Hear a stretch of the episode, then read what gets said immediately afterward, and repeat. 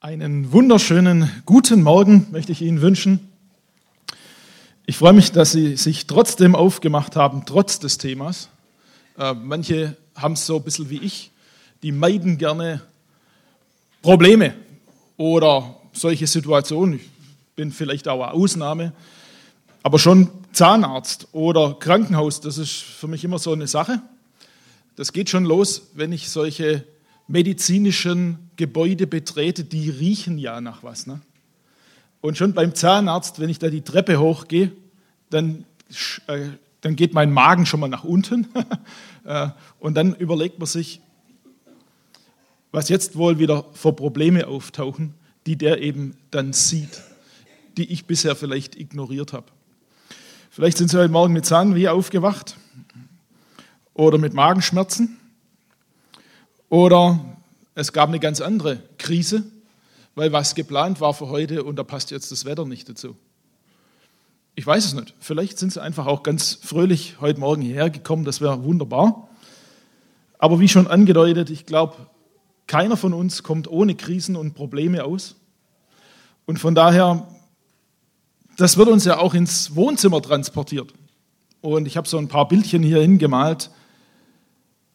Der Rainer hat schon erwähnt, solange man nicht unmittelbar davon betroffen ist, solange trifft es einen ganz kurz, berührt einen vielleicht auch und dann, dann ist es wieder weg, Fernseher aus oder Computer runtergefahren und dann, aber es gibt vielleicht Dinge, die uns doch noch ein bisschen mehr betreffen. Und dann werden Krisen tatsächlich persönlich und dann stehen wir manchmal in Krisen und hoffentlich wissen wir auch, wie wir in Krisen bestehen können. Es gibt keine Patentlösung in dem Sinne. Also wer das erhofft hat für heute Morgen, ähm, die kann ich nicht liefern, aber ich glaube, es gibt so ein paar Schlüssel, die wir brauchen, um tatsächlich in Krisen, in Problemen auch bestehen zu können. Ich habe heute Morgen äh, drei Überschriften gewählt. Entschuldigung, das war ein bisschen schnell. Es geht um Krisen und Probleme, die verursacht werden, einfach so ganz natürliche Dinge, die eben passieren. Und ich werde aus der Schrift ein paar äh, Dinge jeweils untermalen und eine Stelle herausnehmen, um uns das etwas plakativ auch vor Augen zu malen. Es gibt Krisen und Probleme, die eben nicht nur rein natürlicherweise geschehen, sondern da gibt es ja noch eine Dimension, auch die verdrängen wir gerne oder denken nicht so dran, dass tatsächlich es eben auch genauso wie Gott Realität ist, eben auch den Gegenspieler, den Satan gibt und wo auch der Gegenspieler, der Feind, tatsächlich uns in solche Krisen stürzen kann. Oder wo Krisen und Probleme entstehen aufgrund von meiner eigenen Schuld. Also keine natürlichen Dinge verantwortlich, ich kann es jetzt auch nicht irgendwo am Teufel festmachen, sondern bei mir.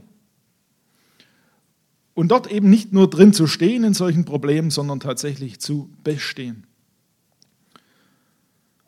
Das Volk Israel damals, wer sich auskennt in Josua Kapitel 3, steht an einer ganz entscheidenden Stelle. Die waren jahrzehntelang durch die Wüste gewandert, da war vor allem der Mose verantwortlich dass die Richtung angegeben ist, beziehungsweise es war die Wolke und die Feuersäule, die Gott ihnen geschenkt hat. Aber der Mose hatte die Verantwortung fürs Volk, der war jetzt allerdings schon tot. Und sein Nachfolger Josua war jetzt derjenige, der das Sagen hatte. Und der das Vorrecht hatte, dieses Volk in dieses gelobte Land zu bringen, das wir heute so unter Israel kennen. Da gab es nur noch ein Problem. Und dieses Problem, das finden wir dort in diesem Kapitel, da heißt es, der Jordan, ich weiß nicht, wer von Ihnen schon mal am Jordan war, also ich war schon zwei, dreimal dort, und an vielen Stellen ist der Jordan eigentlich kein furchterregender Fluss.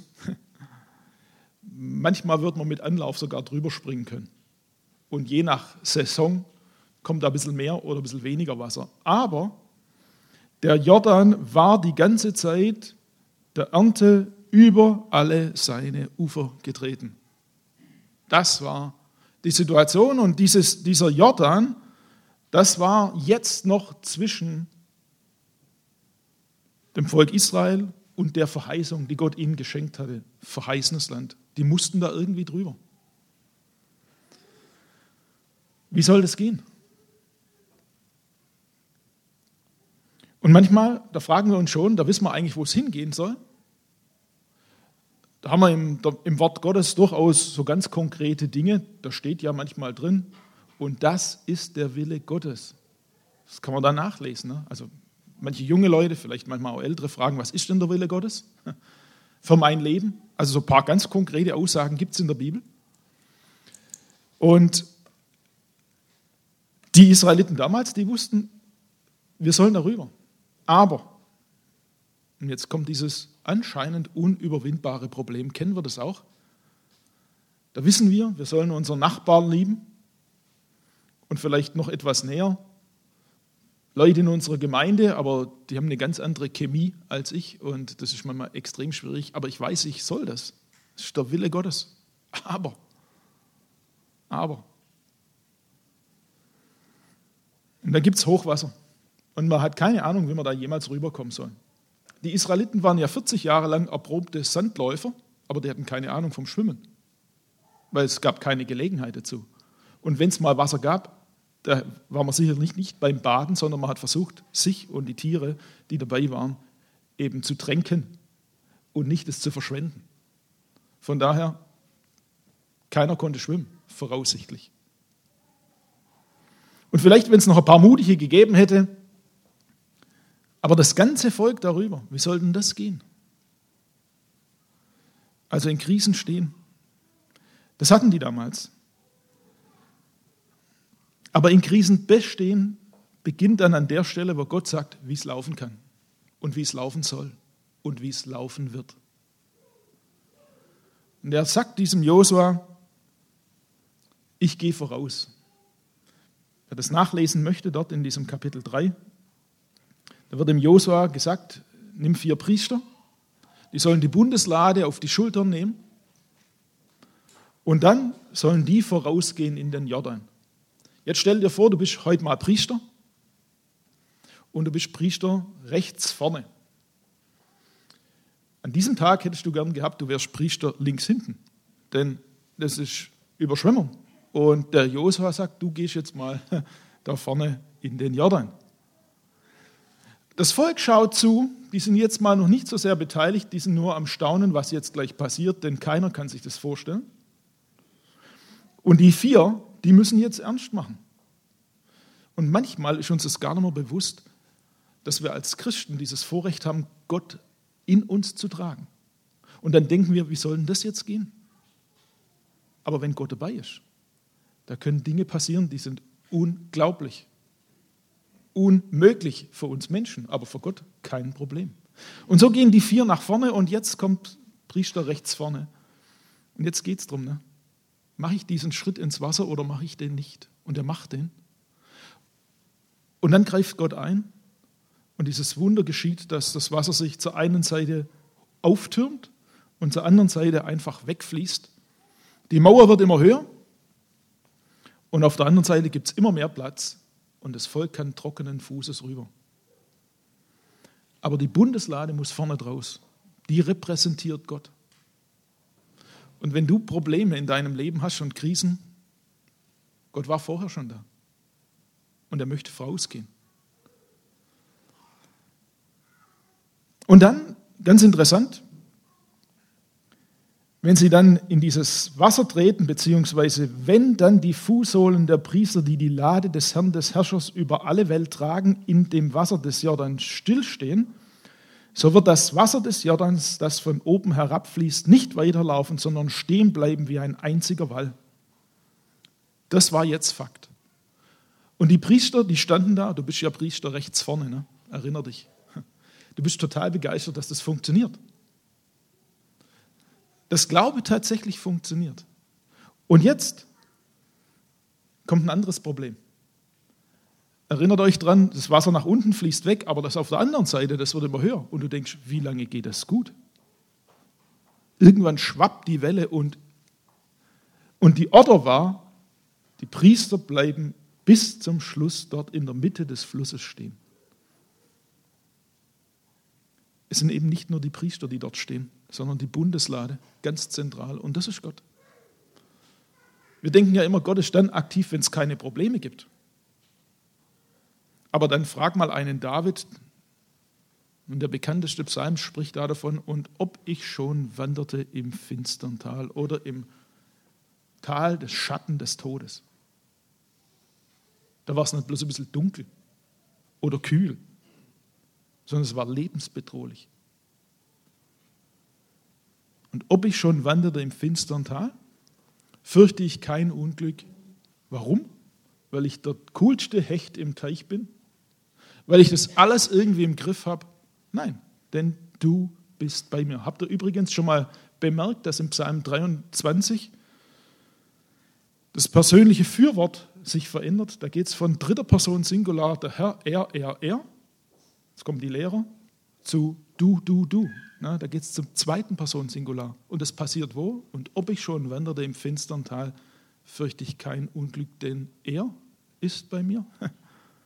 denn du, er kann man zu allen männlichen Wesen sagen, aber du brauchst eine persönliche Beziehung. Und interessanterweise passiert das mittendrin in Krisen. Das mögen wir nicht, denn niemand mag Probleme und Krisen. Aber seid doch ehrlich, wo ist denn euer Glaube am meisten gewachsen? Genau in diesen Situationen, weil es ja gar nichts anderes gab, als sich auf Gott zu verlassen. Weil nur noch er was unternehmen konnte, so wie da. Gott ist mittendrin dabei. Und nicht nur das, sondern Gott macht den Schluss. Die Priester müssen tatsächlich warten, bis alle drüben, bis der Letzte drüben ist. Und Gott macht einen guten Schluss, auch mit deinem Leben. der in uns angefangen hat, das gute Werk, so heißt es mal, der wird es auch vollenden bis an den Tag Jesu Christi. Also Gott ist nicht nur ein guter Anfänger, sondern Gott ist ein guter, perfekter Vollender. Ich weiß nicht genau, wie du drauf bist. Neue Projekte, die reizen einen manchmal, ne? und da ist man Feuer und Flamme, und wenn es dann nicht so läuft, ne? dann sagt man, pfuh, vielleicht haben wir ein bisschen überhoben an der Stelle und, und dann Flinte ins Korn oder wir hecheln uns eben irgendwie durch. Nein, Gott kriegt das perfekt hin in deinem Leben. Was für eine Zusage. In Krisen bestehen, wenn solche äußeren Dinge in unser Leben kommen. Es gibt ja noch was ganz was anderes. In Krisen stehen, weil der Feind, so habe ich es jetzt mal bezeichnet, der Teufel tatsächlich versucht, uns ein Bein zu stellen, weil er bemerkt hat, Mensch ist einer, der Gott ernst nimmt, der nimmt den Auftrag Gottes ernst. Da gibt es eine ganz interessante Geschichte in 2. Könige Kapitel 6. Da ist der König von Aram im Krieg, wie des Öfteren, mit den Israeliten. Und er möchte dieses Heer der Israeliten vernichten. Und er unternimmt da alles Mögliche und versucht eben auch eine List anzuwenden und einen Hinterhalt zu legen. Und der König von Israel wäre da auch reingetappt, wenn nicht dieser Prophet Elisa, der zur damaligen Zeit Prophet war im Lande, nicht von Gott immer wieder gesagt bekommen würde, passt auf, passt auf, passt auf. Und der König, der nimmt diese Warnung ernst schickt dann noch einen hin zum Prüfen, waren da wirklich Feinde und stellt immer wieder fest, der Elisa, genial, wir blieben bewahrt. So, alles gut bis hierher. Aber jetzt, der aramäische König, als es ein paar Mal passiert war, der tobt vor Wut, denn der kann sich nicht erklären, warum seine List immer schief läuft, fehlschlägt. Und dann holt er seine Obersten vom Heer und sagt, einer von euch muss ein Spitzel sein. Der muss es verraten. Und ich sage, das kann nicht sein, denn manchmal beratschlagst du nur mit dir selber, kommst aus deinem Lager, also aus deinem Zimmer, und dann geht es schon los. Wie sollen wir jemals irgendjemand warnen können? Aber, und einer spricht, Da gibt es einen in Israel, diesen Propheten Elisa, der hat einen besonderen Draht zu Gott, der muss es sein. Und dann tut der aramäische König Folgendes. Der schickt sein Heer dorthin, zu dieser Stadt, wo damals der Mann Gottes, so wie er genannt wird, gelebt hat und lässt die Stadt umzingeln bei Nacht. Der Prophet hat keine Ahnung. Er hat nur das getan, was Gott ihm aufgetragen hatte. Immer das im König sagen, du, du musst aufpassen und, und, und, alles gut. Und jetzt war die Falle zugeschnappt. Und er wusste noch nichts davon. Ich weiß nicht, wie es euch geht, aber ich denke manchmal so bei mir, eigentlich, wenn, wenn ich im Willen Gottes lebe, dann müsste doch Gott dafür sorgen, dass es keine Probleme in meinem Leben gibt. Kennt ihr das? Also für die, die nicht nach Gott fragen, sagen, ja, okay, dann ist es halt manchmal so, ne, dann sollen sie schon ein bisschen. Hä? Aber für Leute, die versuchen, wirklich von ganzem Herzen Gott nachzufolgen, also da kann doch Gott auch dafür sorgen, dass. Schau das Leben Jesu an, schau das Leben des Paulus an, schau das Leben dieses Propheten an, dieses Elisas. Der hat noch keine Ahnung. Was passiert? Sie sind in dieser Stadt Dothan und die schlafen noch, die zwei, Elisa und sein Diener. Und der Diener steht morgens früh auf, geht vor die Stadt und sieht, dass die Stadt umzingelt ist und irgendwie macht sofort, das ist wegen uns. Er rennt zurück zu seinem Herrn und dann heißt es, der Diener des Mannes Gottes stand früh auf, trat heraus und siehe, da lag ein Heer um die Stadt mit Rossen und Wagen. Da sprach sein Diener zu ihm, O weh, mein Herr, was sollen wir tun? Kennst du das? Da gibt es ein Problem und dann Panik. Da gibt es dann Panik. Dieser Diener sieht das Problem und so geht es mir ganz oft. Und deswegen, wenn ich so eine Predigt halte, dann predigte zuerst mal für mich selber. Was hat der Diener getan? Das war bestimmt ein ganz cleveres äh, Freundchen. Der hat überlegt, okay, da haben wir jetzt Feinde vor der Tür, was könnten wir tun? Geht, Männer gehen so Sachen pragmatisch an. Ne? Also wir könnten versuchen, durch die gegnerischen Reihen durchzubrechen, mit großer Geschwindigkeit. Aber dann erinnert er sich daran, dass der Elisa ein bisschen Bäuchle hat und der ist nicht ganz so schnell. Dann überlegt er sich, okay, dann könnte man ja anfangen zu graben.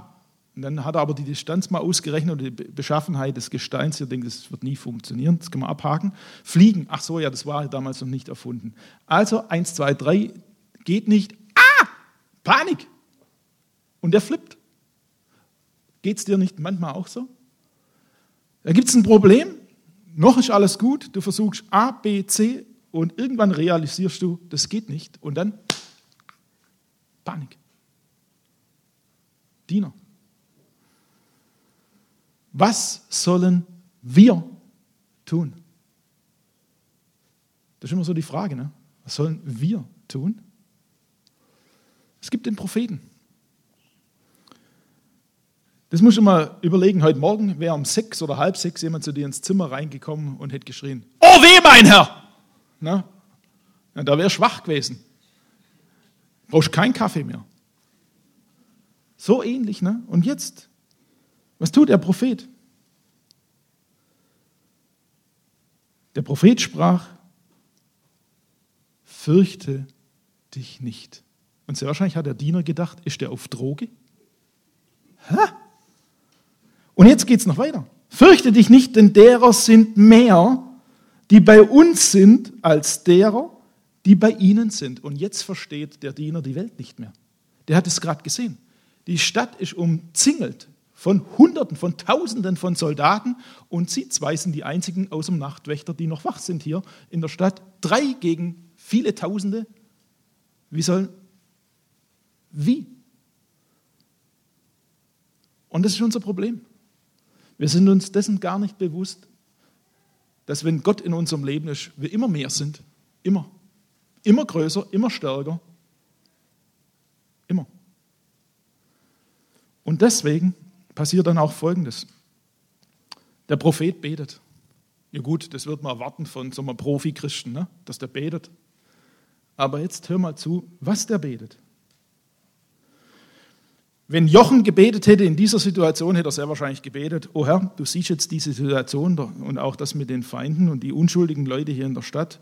Ich würde dich jetzt darum bitten, schenk einfach Hagel und Feuer vom Himmel und verzehr sie oder tu die Erde auf oder so. Na, das hat ja Gott alles schon mal gemacht. Jetzt hör mal zu, was der Prophet betet. Herr, öffne ihm, also seinem Diener, die Augen, dass er sehe. Das ist mal ein interessantes Gebet. Ne? Ich hoffe, in Krisen und Problemen ist es dein Gebet, dass du darum bittest, dass Gott dir die Augen auftut.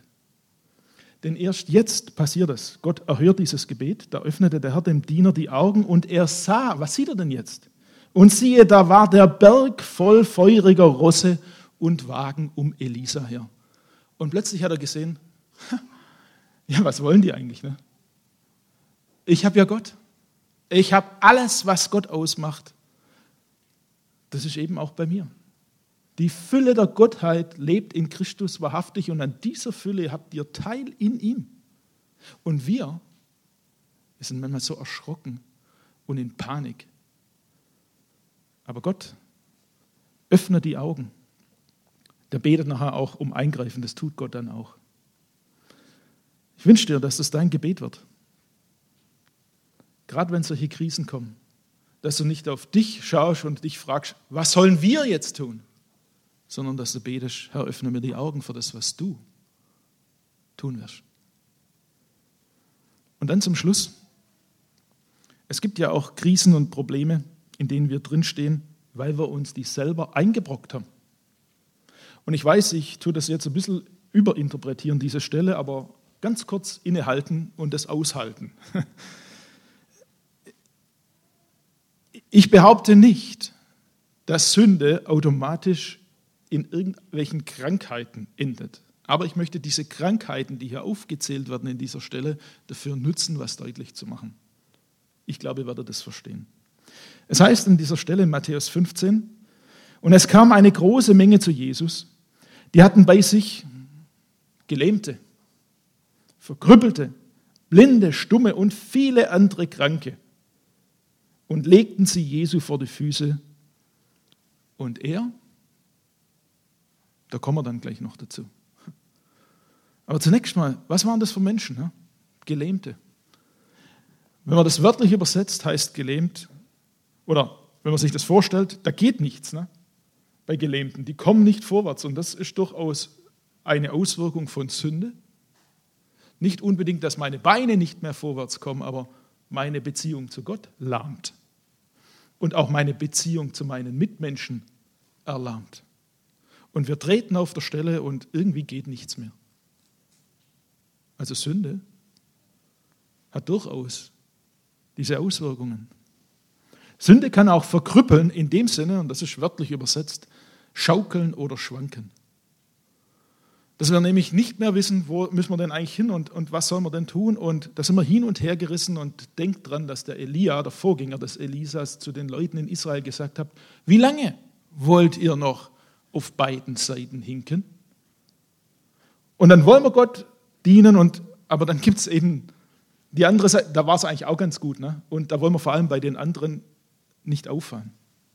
Und Gott sagt, nein. Sünde, wir kommen ins Schwanken. Sünde kann durchaus auch Blindheit verursachen und wir sind blind und haben keinen Blick für das, was Gott eigentlich tun möchte und wir haben auch keinen Ausblick für das, was Gott in und durch unser Leben tun möchte. Und irgendwo wird alles sinnlos. Sünde.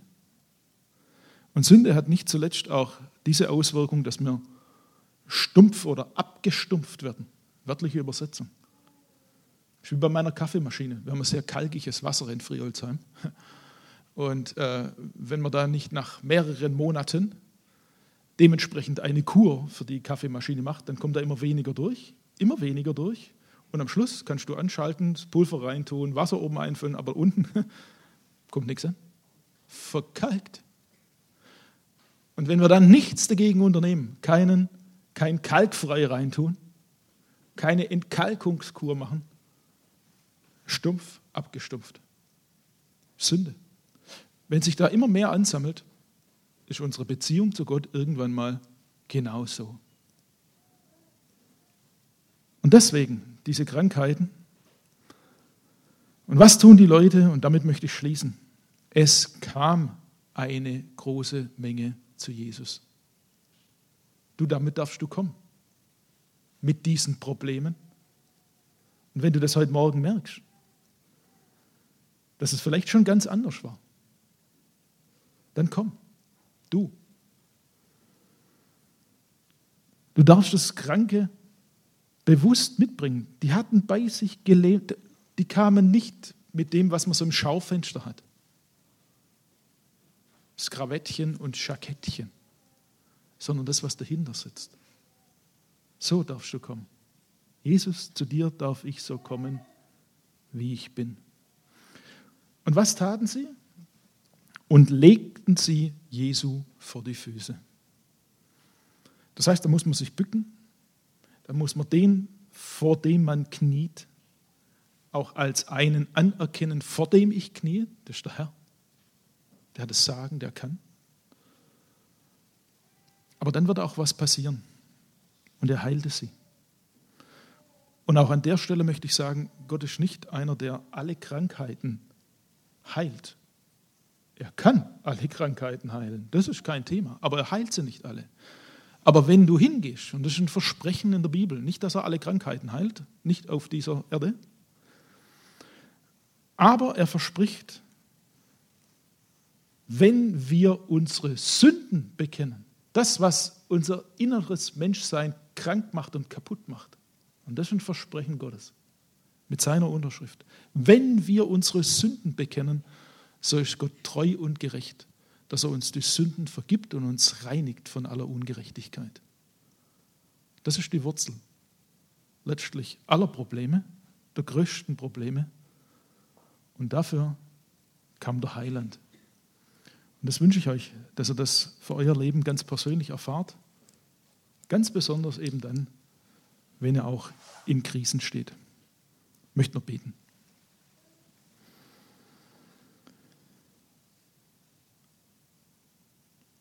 Vater, du siehst, wo jeder Einzelne im Moment drin steht. Vielleicht läuft alles ganz gut, so menschlich gesehen. Aber es gab und gibt und wird auch immer wieder solche Situationen geben, wo wir das als Krise oder Problem formulieren würden. Und Herr, da möchten wir bitten, dass wir das auch richtig einsortieren, dass wir wissen darum, dass du derjenige bist, der vorangeht, der durchs Problem uns durchhilft. Nicht unbedingt die Probleme immer gleich beseitigt, auch das kannst du. Aber dass du unseren Glauben stärkst, dadurch, dass wir mit dir durchgegangen sind. Und wir danken dir, dass du auch derjenige bist, der uns immer wieder auch die Augen dafür öffnet, dass du größer bist als all das, was so an Krisen und Problemen in unser Leben auf uns zukommt. Und dass du für das größte Problem selbst gekommen bist in deinem Sohn dich ans Kreuz hast nageln lassen, für uns diese Schuld getragen hast, damit wir leben können. Diese Beziehung zu dir ganz persönlich. Schenkt, dass wir da wieder ganz neu drüber staunen, fröhlich werden, zuversichtlich werden, eben auch dann, wenn Probleme in unser Leben kommen. Dann erinnere uns, Herr, öffne du uns die Augen.